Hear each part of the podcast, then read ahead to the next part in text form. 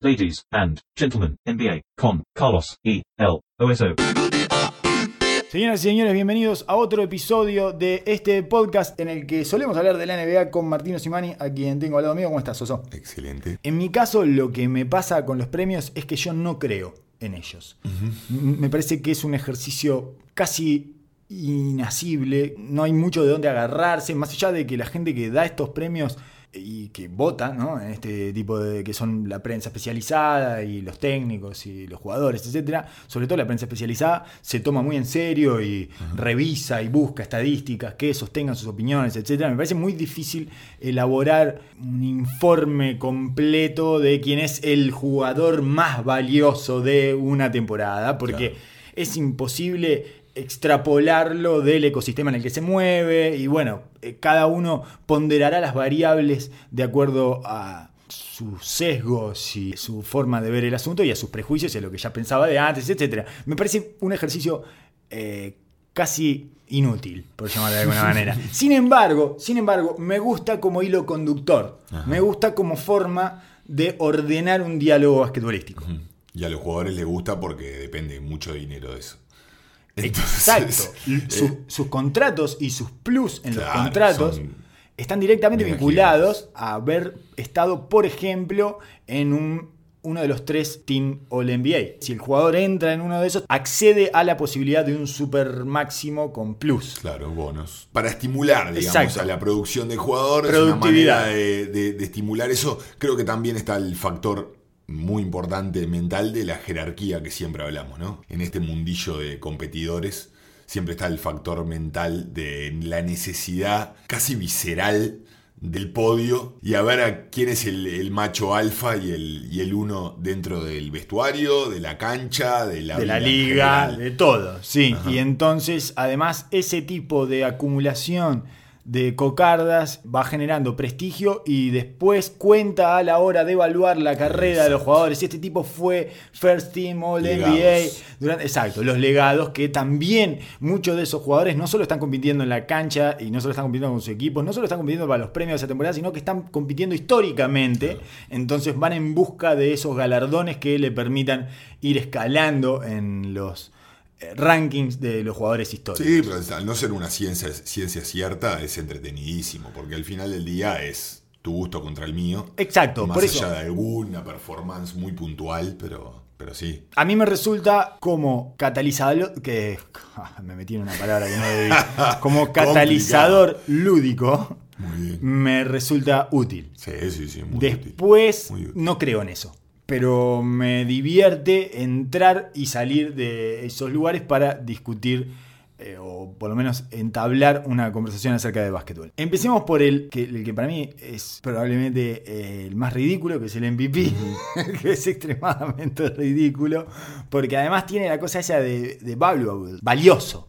¿Cuál es el jugador más valioso para su equipo? No el mejor jugador, no el jugador más eficiente, no el jugador más productivo, el jugador más valioso. Y tiene que ser para su equipo, ¿no? Porque si no, no tendría sentido lo de valioso. Por lo tanto, necesitamos eh, ponernos de acuerdo en algunos parámetros que eh, nunca nos terminamos de poner de acuerdo, que es cuánto tiene que ver la suerte de su equipo dentro de esa definición. De todas maneras, para acotar, ¿no? Un poco y salir de lo etéreo y lo teórico. Hay dos candidatos Claramente. son dos. Es Harden o Giannis Antetokounmpo. A mí, al final del día, me parece casi indistinto el que lo gane. Es, aburri- horrible. Es, aburridísimo, pero estoy totalmente de acuerdo contigo.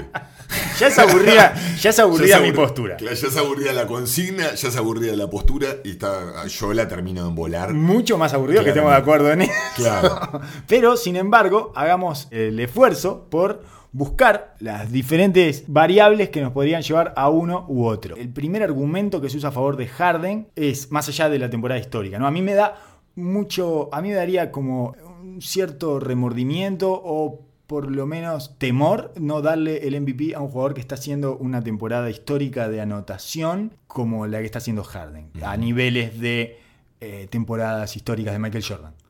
¿No? Es eh, 36.4 puntos por partido, además de 7 asistencias y media eh, y dos robos. O sea, está en unos niveles estadísticos. Es parecido a lo que pasó con Westbrook la primera temporada que promedió el triple doble, llevando a su equipo, además, cargando a su equipo a un lugar que no necesariamente eh, sería el final de ese equipo si no estuviera él. Y si no estuviera él rindiendo A esos niveles. Exacto. Exacto, sí, sí. sí. a esos niveles estratosféricos. Y lo vimos con Harden que tomó el equipo y empezó a hacer toda esta ridiculez de anotación cuando estaban en retazos. Era un equipo que se estaba deshaciendo, se estaba desarmando, habían tenido el arranque fallido, lo hablamos con Carmelo Anthony, con Michael Carter Williams, no sé, jugadores que a los que habían apostado le habían errado y se lesiona a Chris Paul, e incluso en un momento se lesiona Capela también y el tipo casa el equipo y bueno, y empieza a enfilar partidos inolvidables de cantidad de puntos y victorias.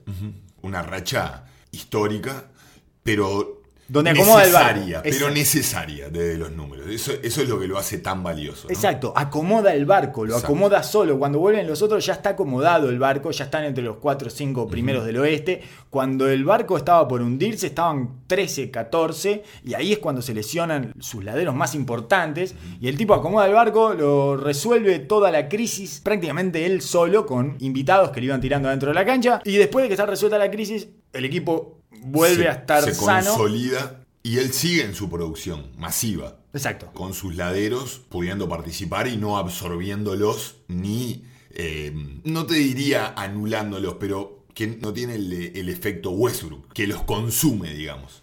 Que las versiones de sus laderos empiezan a achicarse y a perder protagonismo porque toda esta, esta bola de energía los reduce en su rol, sino que lejos de eso es raro por la manera que lo hace Harden. Es extrañísimo Pero porque el resto de los, de los jugadores se sienten cómodos en ese lugar y no se apagan como una vela. todavía no sabemos por qué se sienten cómodos. Eso es, es el fenómeno más increíble de Sí, Harden, ¿no? Todavía no sabemos por qué se sienten cómodos porque en realidad durante mucho tiempo del partido lo miran. Ajá. Son cuatro eh, personas estáticas adentro de la cancha mirándolo y esperando el pase para tirar, en todo caso, eh, muy alejados del aro todos. De cualquier manera, la temporada es épica, esa racha de él eh, que rompe récords y queda entre Will Chamberlain y Will Chamberlain, Will Chamberlain, Will Chamberlain, o sea, es eh, esa cantidad de partidos con 30 o más puntos, que fue, terminaron siendo 32 o algo así, entonces hay uno de 64 de Chamberlain, está Harden, después viene Chamberlain, Chamberlain, Chamberlain, Chamberlain, lo pone en un lugar como demasiado especial. Además trae esta cosa que a Harden no es que le deban uno, pero ya estuvo en la conversación, viene durante cuatro años en la conversación del MVP, Sí. Año tras de año. Westbrook, él era el mano a mano era con él. Y tiene una anterior con la primera de Kerry, también, También, tiene a Harden como Su primera temporada en Houston creo que fue. frontrunner, exacto. Entonces, bueno, trae todo eso, ¿no? Envuelto. Y en contraste, Giannis es su primera temporada de conversación de MVP seria. Y esa en general la perdés. Por eso, si me dijeran, si me hicieran apostar, creo que va a, va a ganar Harden. O sea, creo que se lo van a dar a Harden finalmente. ¿A quién se lo daría yo? Todavía no lo sé. O me parece que no, no lo, no lo voy a saber. Eh, creo que no, no he logrado distinguir entre una cosa y otra. Además de toda esta parte épica, estadística, de ese momento, esa racha específica, todo, hay otro argumento que para mí no es válido, que es el equipo de Harden. Que es esta cosa de, ah, mira Harden, con quién juega, más allá de que se cayeron Chris Paul y Capela en un momento, eh, tampoco jugaron 50 partidos, o sea, tampoco es que estuvieron eh, toda la temporada fuera. Y a mí, cuando yo veo el equipo de Milwaukee, el equipo que tiene Giannis, me parece que está sobrevalorado el equipo de Giannis por Giannis. Claro. Me parece que Por- ante por- Tocumpo Por su producción los hace ver a todos mejor, digamos. y por el tipo de juego que tiene él, Claro. Y lo bien armado que está por la gerencia y por el entrenador, ¿no? Por la- los movimientos estratégicos que hicieron. O sea, hicieron algo que gritaba a la NBA que por favor le hicieran a Giannis, que era ponerle una banda de tiradores. Eh, ya, le- ya el equipo largo con jugadores con envergadura ya lo tenían desde antes, pero que liberaran un poco esa, esa pintura para que él pudiera hacer la magia que hace, ¿no? Eh, igual ese punto está bastante, digamos, sería un empate. Está ¿no? equilibrado. Está bastante equilibrado. Mm, Con pequeños detalles, creo que el sistema y la gerencia de ambos equipos hicieron su trabajo correspondiente y pusieron un ecosistema al lado de cada uno que los hace potenciarse al máximo. El punto es, esta palabra valioso que pones vos Sí. es tan importante porque es el valioso para su equipo, el jugador más valioso para su equipo y valioso para la liga. Entonces para mí es un lindo ejercicio de ver cuántos jugadores podrían ponerse en esta, en esta circunstancia y generar la producción individual y sacar el jugo o el mayor talento de este equipo dadas da- estas condiciones, digamos. Sí. Eh, el ecosistema que tienen es bastante similar. Yo creo que Harden claramente tiene una estrella significativa que Milwaukee no tiene. Claro. Que eh, es Chris Paul, que si bien tiene mucho de nombre, no es el mismo Chris Paul que fue toda la vida. está bien. Entonces hay que hacer ese, prestar esa atención ahí. Creo que Middleton no tiene el nombre de Chris Paul, pero sí es una estrella de la NBA, entre comillas, eh, que está dentro del- de los All-Star, digamos, de los más. Sí, de un- los peldaños más bajos. Es un Middleton. O sea, su apellido lo dice. Es como una especie de. Es el mejor de los De Middle. los del medio, exacto. Perfecto. A mí me cuesta ver, ya te lo había planteado en el capítulo que habíamos hablado de Harden, y me cuesta ver otra figura que pueda mantener la producción de Harden y hacerlo a los niveles que lo hace, al promedio de minutos que lo ha hecho y Bueno. con los partidos que ha jugado, Bueno, juega cuatro minutos más por partido que Giannis. Que no es menor. Eso me parece que es a favor de Harden.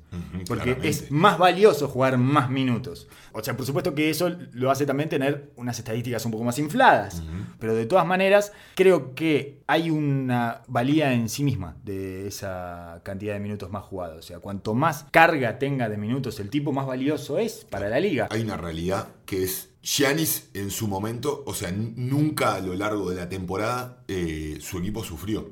En ningún momento. Logró de que ese equipo desde el primer minuto sea exitoso Ajá. y que no requiere y necesite de esa carga. Harden, el equipo durante el primer mes y medio fue una catástrofe, un desastre, también con él lesionado por un, por un trecho.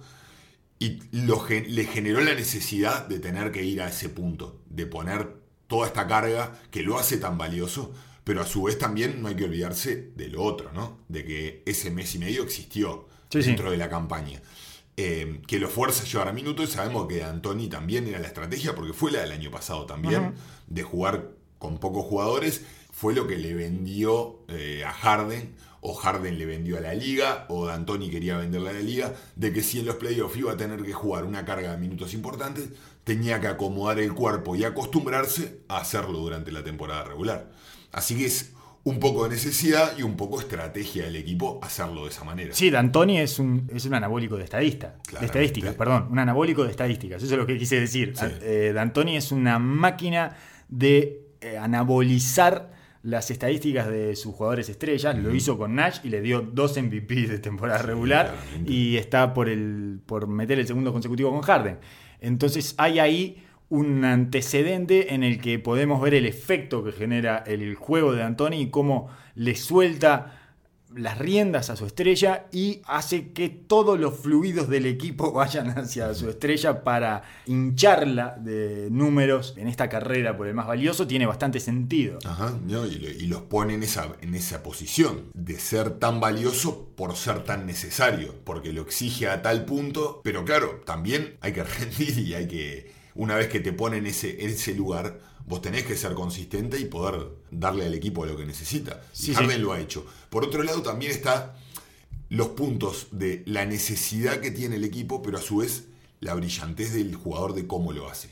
Harden ha logrado generar una, una psicosis en la liga a los cuales se están plan- planteando cosas fuera de lo común y de las estrategias normales y los parámetros de trabajo de los equipos simplemente para solucionar este problema. No es menor. Eso es jordanesco. Está a punto de cambiar reglas. ya, Exactamente. o sea, está muy cerca de que la gente se sienta en un escritorio y dice, bueno, vamos a poner una regla para que evite que el tipo dé tres pasos para el costado y le gane con el paso cero y haga su truco, porque es indefendible eso y no sé qué. Eh, yo supongo que nunca va a pasar eso, pero ese es el nivel a donde lleva la liga. Le ha dominado. Aparte de eso, toda la preocupación que genera el equipo por no hacer FAO.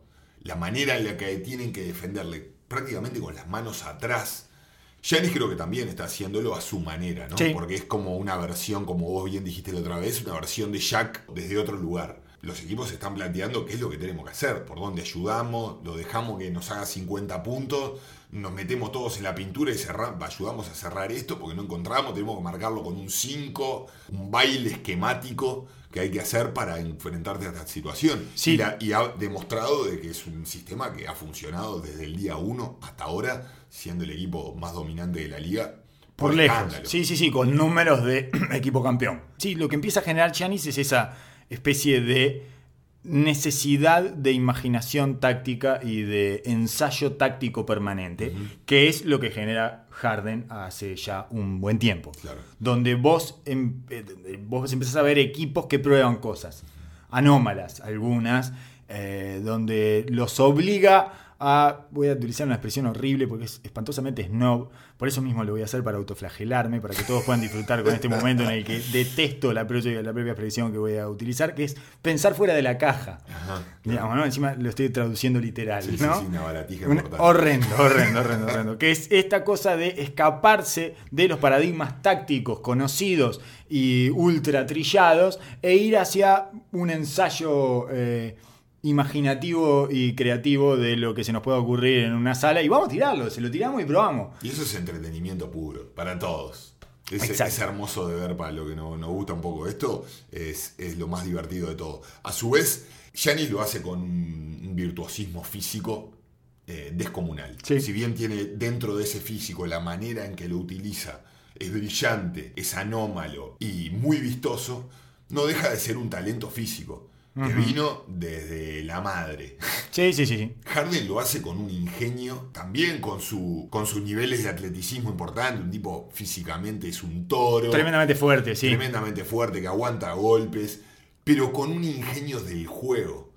Tiene ventajas físicas. Utiliza el juego en sí mismo y ha eh, logrado tácticamente ponerle a su, a su destreza niveles de, de trabajo y de preparación y tam- también un poco de, de talento eh, que viene desde adentro. Pero los counters, además de. Pero a mí lo que me impresiona es cómo él encuentra el movimiento para contrarrestar el movimiento defensivo. El movimiento defensivo con el que le querían tapar su mayor habilidad.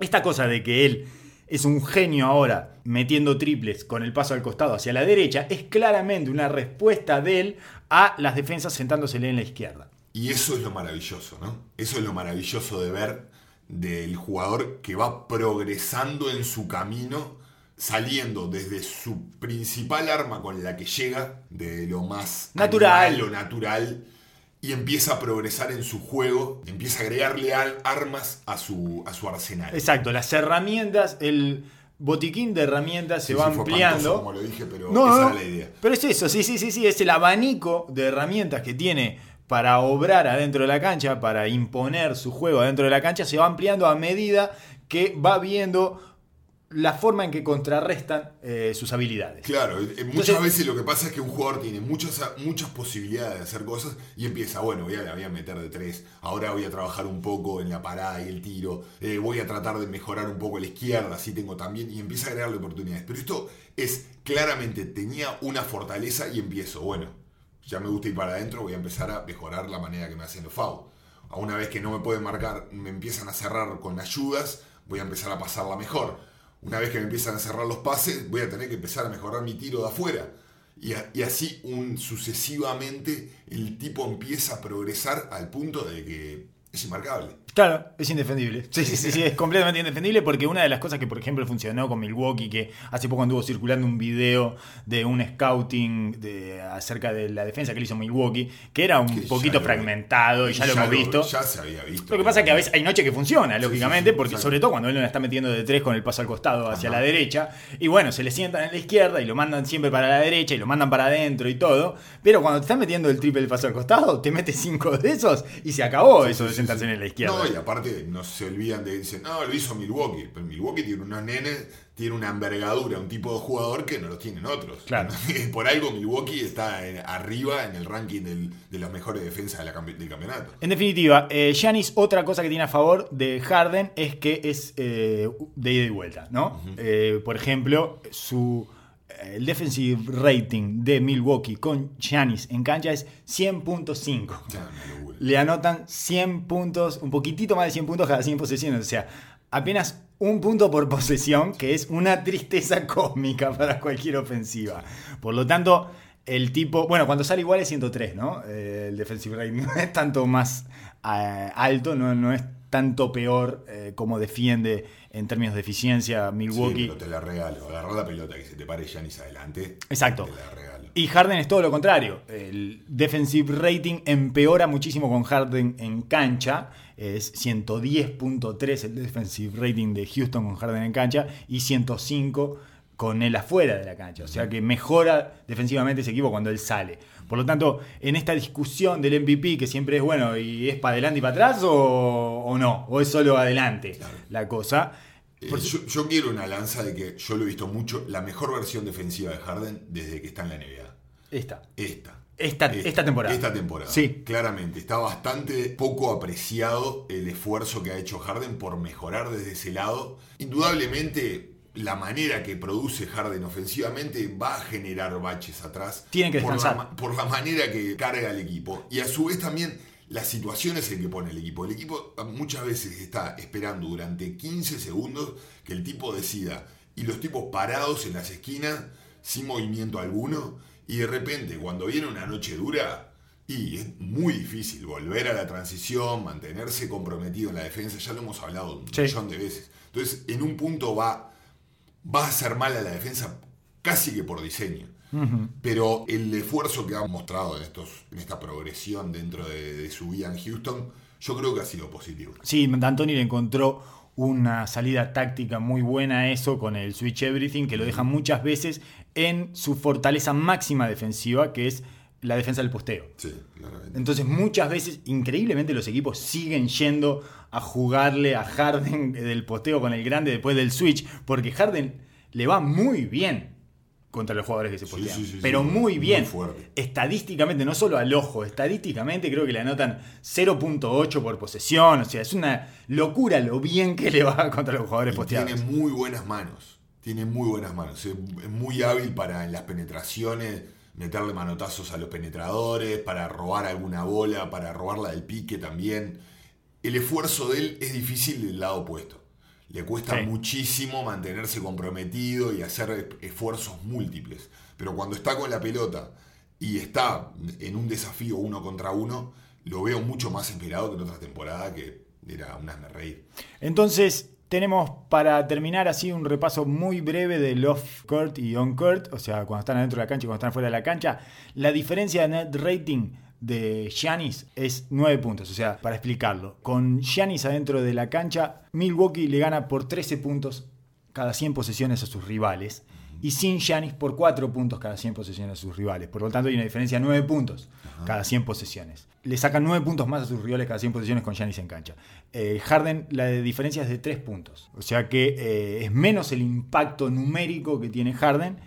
En- también lo que pasa es que son menos, es menos el net rating es menos voluminoso a favor de Houston. Entonces eso también está condicionado. Pero el impacto que genera es menor en números del- y en volumen del que Hay, genera hay detalles. Eh, Harden tiene en su equipo una persona que puede hacer una versión de lo que hace él en menor nivel, que es Paul. En Milwaukee nadie puede hacer lo que hace Giannis. No. El, equipo está absolutamente concentrado en su producción y en esa destreza que tiene él. Entonces, eso yo creo que en ese net rating no lo aprecio tanto esa diferen- ese diferencial porque está dado en el armado del Sí. No en la destreza puntual o el efecto que tiene en el equipo. Pero además hay una cantidad de ruido estadístico ahí por los volúmenes de net rating que maneja Milwaukee. Ajá, claro. Por las diferencias eh, el diferencial que tiene con el resto de los equipos en general como equipo. Exacto. Pero bueno, eso Entonces- también va directamente de la mano con lo que hace Giannis. Por eso, en definitiva, a mí me parece que yo no podría, ante la presión de un hombre ya asentado en la NBA, poniendo estos números y teniendo ese impacto jordanesco durante la temporada regular. Yo creo que se lo daría a Harden. Estoy de acuerdo. Y con además con la tranquilidad de, eh, Gianni ya va a ganar, dos o tres más, ¿no? Con la tranquilidad del cantinero que le dice, eh, todavía no está, guacho, la próxima claro. pagó. Es medio así, ¿no? Como una cosa, lo bolicharía. le- te falta, te falta estaño, guacho, ese tipo claro, de claro, comentarios.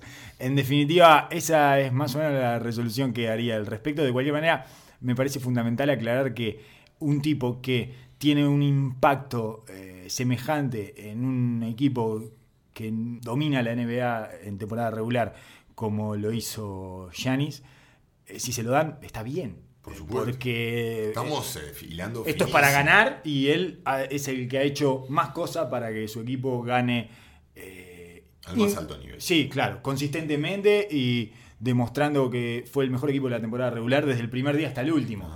Eh, no, esto no tiene nada que ver con lo que sucede los playoffs, además. Los playoffs son otra categoría y otra, otro, Otro deporte. MVP, de hecho. Exacto, exactamente. Sí, en las finales solo. No hay MVP de los playoffs, Sí. que igual sería Bueno. bastante difícil de dárselo. En realidad, el de las finales es, bueno, está, fuiste vos el de los playoffs, ¿no? Sí, claramente. Sí, fuiste el de las finales. Sí. Se juegan playoffs para llegar a la final. Todo- toda la parte anterior no tiene demasiado sentido. Exactamente. ¿Querés que te tire el caso más extraño de eh, Lone of Kurt para mí? eh, adentro y afuera de la Sí. cancha, solo porque me estuve un poquito obsesionado con estos números durante toda la encanta, tarde. me encanta, me encanta. De Mar de Rosen. Uh, rarísimo. Con él en cancha, San Antonio pierde por 0.6 cada 100 posesiones, o sea, empata. Cuando sale, ganan por casi 5 puntos. Uh, durísimo. Durísimo, ¿no? Durísimo. Durísimo, es muy feo eso que te Es pase un eso. espanto lo que me acabas de decir. Es horrible que te pase eso, ¿no? En tu primer año como superestrella Sí, de un equipo. Me parece que San Antonio eh, no le ha prestado la suficiente atención a esto. No la suficiente, sino lo ha hecho. eh, me parece que no han. Deliberadamente han corrido su mirada de esto y han hecho como que no sucede. Pero es un poquito llamativo, Llamativo, claramente. y preocupante. Sí, puede ser. Yo, par- eh, yo creo que yo para mí. Sí. Yo para mí. Sí, sí, es, es un gran programa deportivo. Desde acá eh, lo saludamos porque. Un abrazo grande Sí, sí, para sí, yo, para para mí. yo, para mí. Creo que ha sido positiva la llegada de Rosen. Inclus- inclusive a pesar de esto que me decís. Sí, sí. Eso es lo más extraño de todo. Y se lo ha visto jugar además de una manera tremendamente generosa y. Ha hecho un esfuerzo enorme por generar para los demás, por a- a- adaptar su juego a, a la vida de San Antonio. Y San Antonio creo que ha hecho una buena temporada, entonces me parece extrañísimo que sea así. Es muy raro. E inclusive San Antonio había llevado su tendencia de juego hacia lo que le gusta hacer a DeRozan. Me pareció que dentro del cambio, lo que podían haber sacado, dentro de lo que podían Sí. haber sacado, consiguieron un, un jugador excelente para su, Sí, sí, sí. para a- su equipo actual, digamos. a la si- en la situación en la que estaban, además, con Claro. eh, Leonard no aceptando otra cosa que no fuera un traspaso eh, y el mercado sabiéndolo, es una es un gran cambio y es un win-win, estadística. Es una cosa Parte bastante rara, preocupante y traumática. El más trauma. Para él. Bien para DeRozan. para él. Bien para DeRozan. Pero es bien para él, para aumentar sus traumas y sus dificultades de salud mental. No creo que le esté haciendo muy bien a la salud mental de DeRozan todo esto. Deberíamos ir entonces, saltar rápidamente al Most Improved Player, que es un. Este es uno de los premios que más me gusta. Porque hay todo. eh, No, no porque sea más claro, concreto y sólido como premio que todos los otros. Es igual de caprichoso, igual de Aleatorio. arbitrario y aleatorio. Pero, pero me gusta porque eh, nos hace poner el foco en jugadores que han tenido un año de despegue o que han pegado un salto de calidad específico y que en general no son lo- las superestrellas de la liga. Y es el premio más de nicho.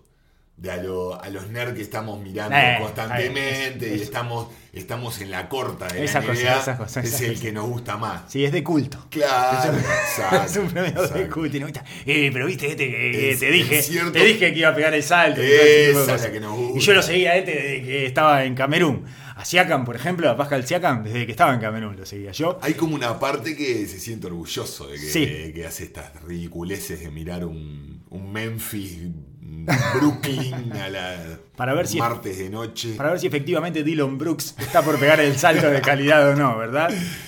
Entonces, tenemos a Pascal Siakam y D'Angelo Russell, son los dos candidatos. Tenemos otra vez dos que definen por Ajá. encima de los demás. Sí. O Buddy Hill puede terciar ahí. No. No tiene grandes diferencias numéricas Buddy Hill con lo que hizo el año pasado. Sin embargo, parece un jugador mucho más serio.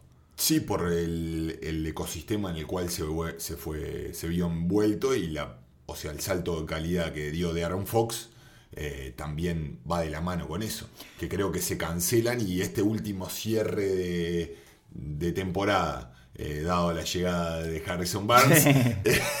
Pero que no le hizo No, mal Harrison Barnes. Nos no, reímos no. porque yo tengo un montón de prejuicios con Harrison Barnes. Claro. Incluso lo quise incluir discrecionalmente y con una potencia, saña. sí, saña, eh, una inclinación tendenciosa injustificable. Lo quise incluir en el premio Josh Smith al jugador más nocivo de la hiciste temporada. puente, Y después, revisando sus números, me di cuenta que ha estado muy bien en Sacramento, que no ha pedido nada y ha devuelto todo lo que pudo, tiene buenos números, está en 48, 40, 85, o sea, eh, 48 de field goal.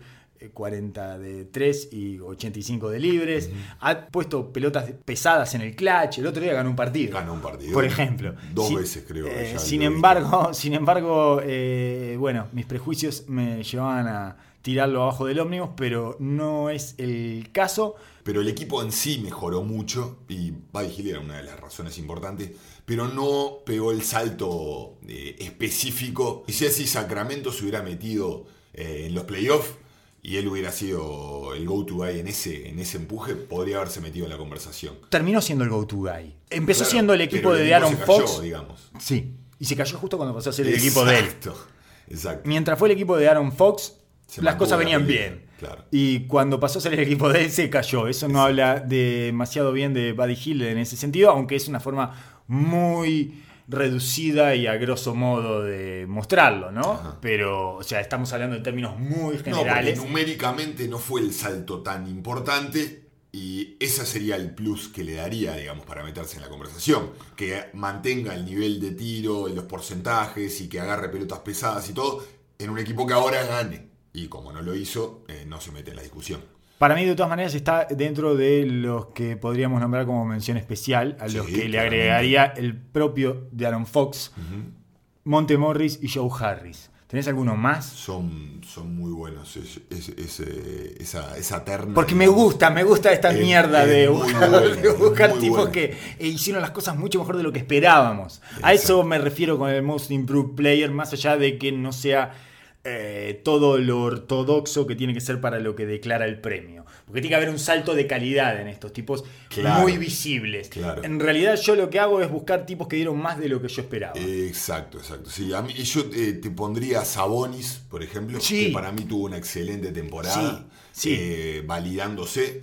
Creo que Bogdanovich también. Boyan. Bojan, Bogdanovich también tuvo una temporada, no te digo consagratoria, pero lo validó claramente como un go-to guy en esta liga. eh, Sí, sobre todo después de la caída de Oladipo, obviamente. pero antes era el- la rueda de auxilio, era el, el segundo, el ladero de Oledipo claramente, y Oledipo, como lo habíamos hablado la otra vez, en una temporada no versión Super All-Star, Inconsistente. e inconsistente, él fue el que mantuvo el camino a flote, más allá de la gran defensa que tenía el equipo. Es una gran temporada de Bogdanovich, además de que sus números son escandalosos. Sus porcentajes de tiro y de triple, bueno, es el tipo que más la mete de la esquina.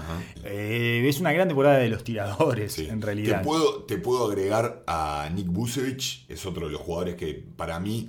em, Está bien. ese- en números quizás no fue una- un salto de calidad, no está para, para No. pelear en el podio, pero sí se, se constituyó como un grande en el cual se puede armar eh, un equipo alrededor, digamos. Sí. Competitivo y, Sí, sí, sí. y se, serio. se y valorizó serio. muchísimo en el mercado a partir de esta temporada porque apareció con una consistencia de un tipo que te puede dar el piso suficiente como para que si lo acompañas con dos o tres consistentes y buenos, eh, tengas algún tipo de chance de armar un equipo Exacto. confiable. Y el otro que había pensado era Jeremy Grant, que para mí fue uno de los jugadores que también dio un salto de calidad claro en su... eh, es como que un jugador se transformó en un jugador confiable. Está bien. digamos. En Sí. esta NBA, ese tipo de jugador para mí es súper valioso para todos los equipos. Y Sí, sí, no, pide si- mucho, no pide mucho, da casi todo a cambio, está empezando a meter el triple de la esquina, no consistentemente no creo que lo meta en los playoffs y no creo que le crean en los playoffs. bueno, hay que verlo eso. pero hasta ahora eh, lo ha hecho. Hablamos de temporada Y- regular, además. Y están eh, bajo el efecto de, de- de Westbrook, ¿no? Que no sabemos que cuando, cuando se vaya, qué es lo que podría suceder con él. Sí, sí, ya lo padecieron muchos eh, y cuando salen de ahí florecen. Exacto, Eh, exacto. es hermoso como, como forma de armar y de forjar el carácter de un jugador. Para después extraerlo de ahí. Yo, si fuera la gente de alguno de esos jugadores, diría: Te va a hacer bien dos años ahí, vos no respires, o sea, aguantá eso ahí abajo del agua y cuando salgas de ahí. Vas a ser un hombre todopoderoso. Exacto. Mirá, mirá cómo sale todo el resto. Y eso mismo le diría si fuera San Presti. eh, Vénganse dos Exacto. años. Si él lo que quiere son pasantías. Él lo que quieren son pasantías. Y después, bueno, eh, que vayan cambiándole ahí las paquitas, es lo que decimos siempre, que vayan cambiándole el personal. Yo de- al, al podio le agregaría un tercer, un tercer puesto, eh, más allá del honorable mention, que al podio de Siakam y de, eh, de Angelo Russell sería Brook López. No por su producción específica, pero por su transformación y valía, creo que es el tercer jugador que se mete ahí por importancia y por lugar de, en la liga. Está bien, sí, no es que haya, lo que pasa es que no es que haya mejorado, ¿no? O sea, ahí salimos del improved. Es que consiguió adaptarse al nuevo mm, ecosistema que le plantea la liga. Y no mejoró por eso.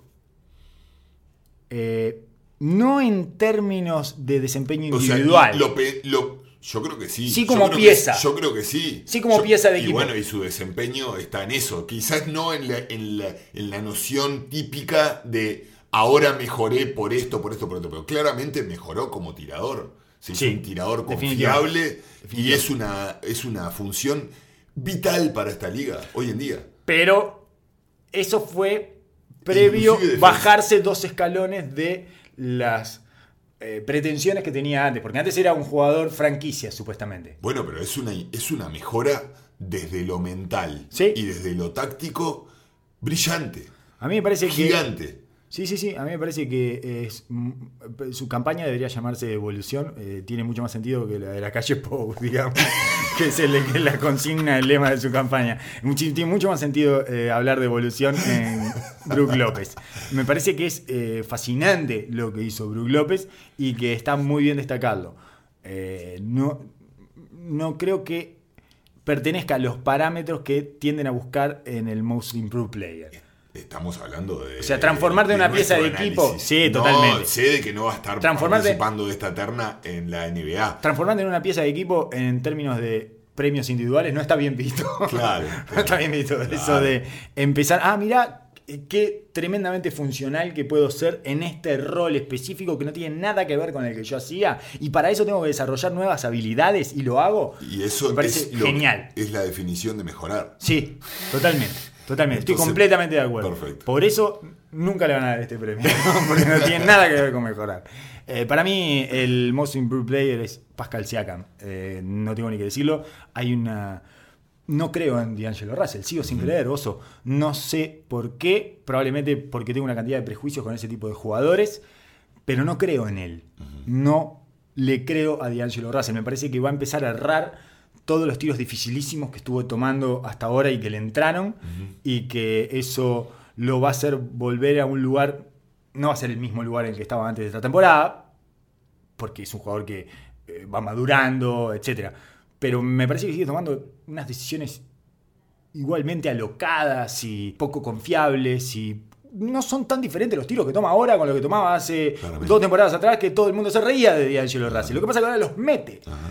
No, sé cuánto le va a durar. No es una diferencia menor. No, no, no, claro, claro. Es lo que hace todo. Es lo que nos cambia la percepción Exacto. definitivamente de todos los jugadores. Es un gran ejemplo de toda la hojarasca que hay alrededor de eh, las 100 millones de palabras que ponemos alrededor del básquetbol. Digamos, que ponemos a girar dentro del básquetbol. Es eh, lo que dice, hay un amigo nuestro que suele decir, bueno, sí, pero si no la metes no sirve nada. Sí. Y es la última verdad. Claro. es una obviedad horrible, pero es la última verdad. Y es muchas veces lo que tira todo el análisis por la borda Mm. y lo que nos, nos obliga a ser un poco más realistas y crudos en eh, toda esta vuelta y todos estos números que nos encanta. Pero la realidad es que en los momentos, no solo la cantidad de tiros difíciles que le ha entrado, sino en los momentos que lo ha hecho. que no es menor. Le ha dado vida a los Nets. Mira, iba, a decir New Jersey, increíble, Sí. lo, lo viejo que estoy. Él tiene la capacidad que muchos de los jugadores eh, con confianza irracional, como se dice hoy en día, eh, no logran alcanzarlo nunca, que es de ponerse el equipo al hombro y consistentemente llevarlo a competir noche a noche. Sí. Yo estoy totalmente de acuerdo contigo, una vez más, creo que Siakam es el, el most improved player. Siakam Por- mejoró dentro de la temporada. Del partido 15 al partido 30, del partido 30 al 45, de- consistentemente fue levantando su nivel y agregándole cosas y mostrando más seguridad en lo que hacía durante la temporada. Era y es- impresionante. Y es extremadamente difícil también, por más de que obviamente Toronto agregó a Kawhi, ser uno de los factores en un equipo que está para pelear todo y otro en un equipo que venía sin ningún tipo de peso, que esos tiros eh, dificilísimos y esas rachas iban y venían. Si Brooklyn terminaba décimo primero, no mismo. cambiaba absolutamente nada. Y creo que también gran parte de, la, de este éxito de, de los Nets está dado también por el equipo en el cual está. El suplente que tiene para mí es mejor que él. Sí, Es sí. que para mí Dinwiddie me gusta más que él y al comienzo de la temporada fue el que cargó a ese equipo. Eh, y esta racha sobre el final termina de, val- de valorarlo a D'Angelo Russell, pero claramente Siakam durante el año fue una pieza fundamental en uno de los mejores equipos de la liga. Y tiene una exposición en el que los errores se notan mucho más. Claro. Y en el que es mucho más difícil arriesgar. Y él ha visto cómo muchas veces el juego de Toronto pasa por él. Y ha cargado a ese equipo en diferentes situaciones y diferentes circunstancias, sobre todo poniéndole el tono. Y por lo tanto la identidad, la esencia de Toronto muchas veces tiene que ver con Siakam, que es un tipo de 24 años, juega al básquetbol hace 5 y me parece que es un salto eh, cualitativo insólito para un jugador de su edad. Eh, nos queda solo el Rookie of the Year, pero ya hemos transitado Sí, por este... Ya saben lo que pensamos hace rato. Sí, sí, no hay sí. punto de comparación. Eh, Esta fiebre de Trey Young que se dio esta última, en esta última. tampoco la creo. última- Tampoco la creo, es Yo, yo horrible. creo que va a ser un jugador productivo en la NBA, eh, ojo, no, no, no, no, No. creo que haya a ser un fiasco. y No, que no, no. simplemente esté sumando números porque ahora todo el mundo aflojó. Eh, me parece que tiene armas ofensivas importantes, que tiene una visión de juego increíble, tiene un rango de tiro eh, y una capacidad para navegar el pick and roll eh, que es destacable, la verdad.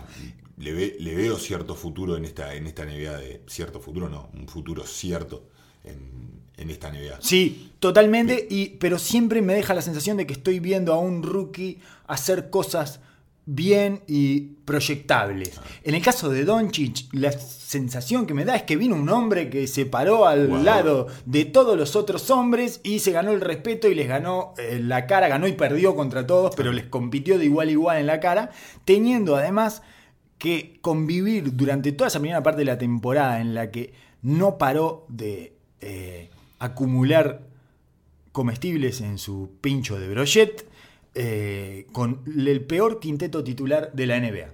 No hay, y esto es estadístico, eh, de los quintetos que jugaron más de 300 minutos, el peor era ese que jugaba con él en Dallas durante toda la primera Era parte, increíble. antes de los cambios. Tienen un net rating de menos 8.9, o sea, pierden por 9 puntos cada 100 posesiones.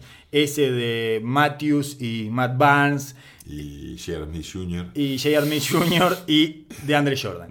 Ese quinteto titular era una porquería. Sí, sí, sí, lo y él gritando desde hace toda la temporada. por totalmente. Y lo arruinaba él, arruinaba su forma de juego, lo sacaban de la pelota. Con todo eso, el tipo logró dominar toda la primera parte de la NBA. Los primeros dos meses de la NBA fueron de él.